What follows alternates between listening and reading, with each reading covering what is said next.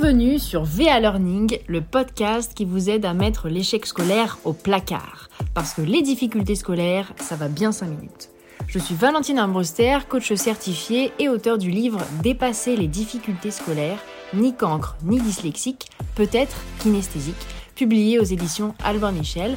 Et pendant plusieurs années, j'ai accompagné des élèves en difficulté scolaire en leur partageant ma méthode qui m'a permis d'aller jusqu'en master sans redoubler, malgré le fait que l'enseignement ne m'était pas adapté. Chaque semaine, je vous partage un épisode dans le but de vous en apprendre davantage sur la pédagogie, mais aussi pour aider votre enfant à optimiser son apprentissage en vous donnant des astuces et des méthodes concrètes.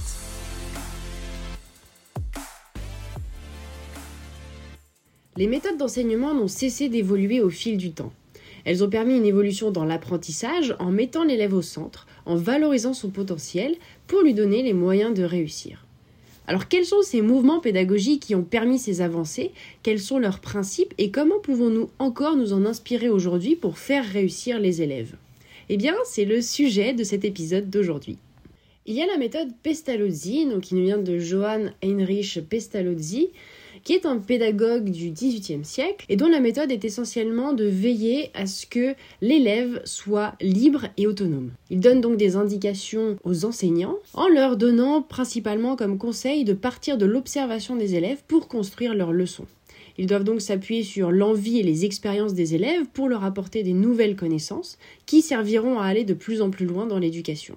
C'est pourquoi d'ailleurs l'enseignement de chaque matière se fait par des expériences et des manipulations avec la pédagogie Pestalozzi. Donc en mathématiques, on manipule les objets, on les observe, on s'en sert même pour construire d'autres objets. En géographie, on peut partir par exemple d'une observation du paysage qui entoure la classe. Euh, en français, ça va être euh, la fabrication d'un journal. Donc l'acquisition de nouvelles connaissances doit passer par l'action. Et c'est d'ailleurs par cette école, par cette pédagogie qu'était passé Albert Einstein lorsqu'il avait des difficultés scolaires et qui a permis finalement de révéler son potentiel. Ça l'a réconcilié avec l'enseignement parce que l'apprentissage lui était adapté.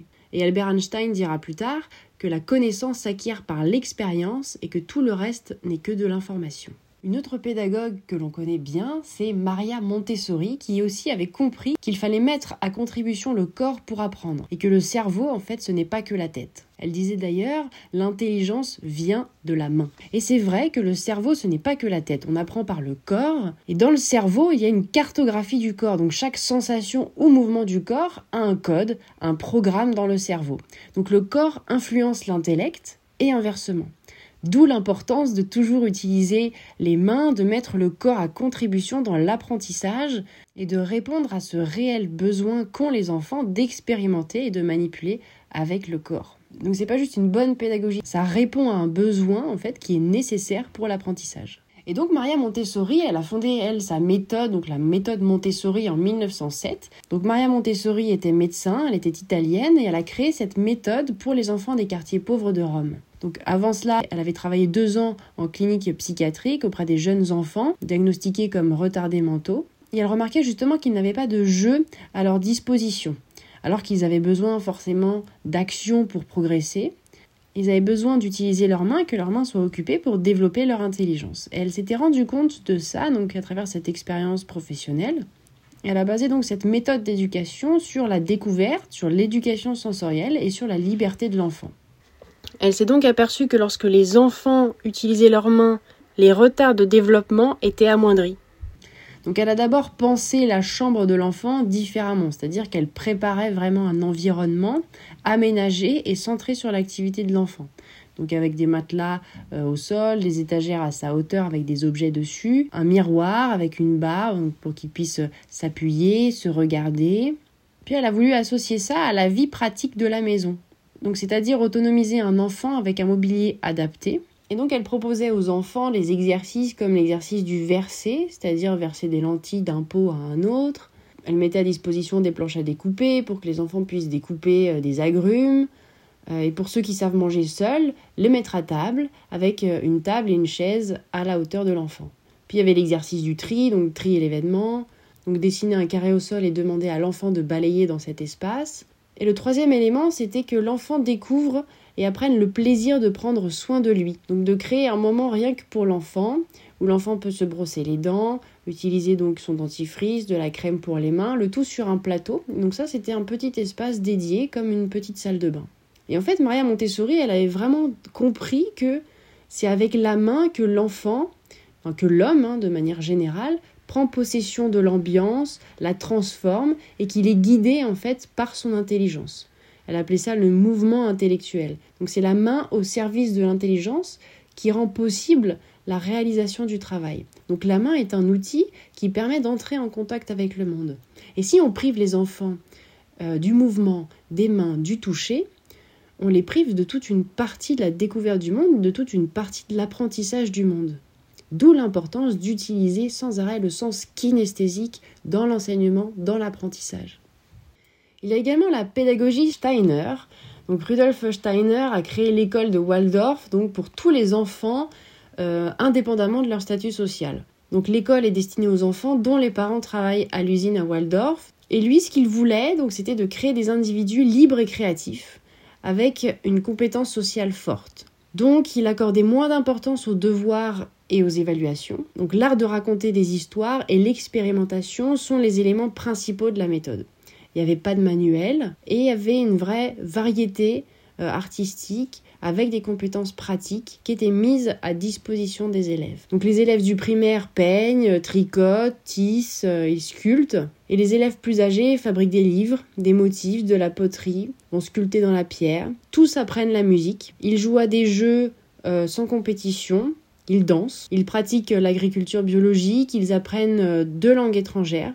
Ensuite, il y avait le choix d'un sujet spécifique, donc euh, été enseigné les deux premières heures du matin, donc pendant 4 à 6 semaines. Et le but était d'éviter un emploi du temps répétitif. Steiner voulait une approche expérimentale de la science, donc les élèves décrivent et observent des concepts scientifiques avec leurs propres mots, euh, avec des dessins, au lieu du par cœur. Célestin Freinet, donc là c'est vraiment début 20e, a toujours voulu préserver la curiosité de découvrir chez l'enfant. C'était donner aux enfants euh, la maîtrise de tous les moyens d'expression. C'est-à-dire que les élèves puissent choisir leur rythme d'apprentissage. Il voulait une éducation coopérative, donc il n'y avait pas de notes. L'élève faisait une évaluation quand il se sentait prêt. Et donc Freinet a introduit euh, l'imprimerie à l'école pour la publication d'un journal de classe. Donc il partait de l'intérêt des enfants, de leur vie, pour créer quelque chose et qu'ils puissent le faire ensemble. Et pour lui, il considérait que la classe en fait était comme une micro-société, donc avec un règlement établi, voté par les élèves, et les élèves en fait apprennent à donner leur avis, à s'écouter. Ils participent activement à la vie de la classe, mais aussi ils travaillent en groupe. Donc il y a cette idée vraiment de collectivité, d'entraide, avec aussi l'écoute de l'élève, c'est-à-dire de mettre en place le quad neuf, où chacun peut raconter un événement de son quotidien, puis c'était noté au tableau. Donc ça donnait l'importance à chaque enfant, à chaque élève, et de l'importance aussi à ce que chacun pouvait vivre. Donc ça permettait de créer une cohésion de groupe et aussi de donner la possibilité à chaque enfant de prendre la tête de la classe une fois par semaine pour animer un temps d'écoute.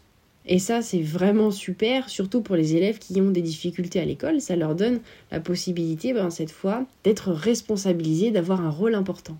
Donc il incitait la libre découverte, donc toujours expérimenter, observer, comparer, euh, imaginer des théories puis les vérifier. Il voulait que les enfants puissent créer, inventer, chercher, découvrir par eux-mêmes. Donc vraiment l'élève au centre de son apprentissage qui apprend, qui est acteur. Donc tout ce qui était observation, commentaire, critique était valorisé parce qu'il partait du principe que les apprentissages mécaniques s'oublient rapidement. Donc il préférait privilégier le tâtonnement expérimental.